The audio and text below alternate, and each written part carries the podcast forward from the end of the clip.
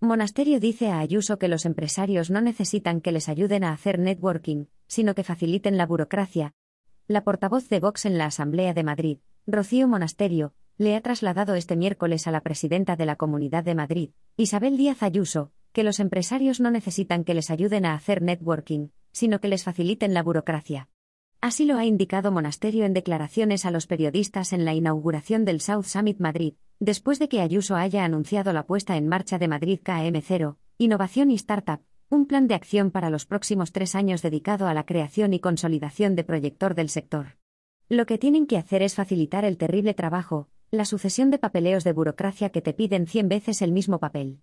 No necesitamos que ayuden a hacer networking, ni que intervengan en las empresas, necesitamos que nos bajen impuestos, reduzcan costes laborales altísimos.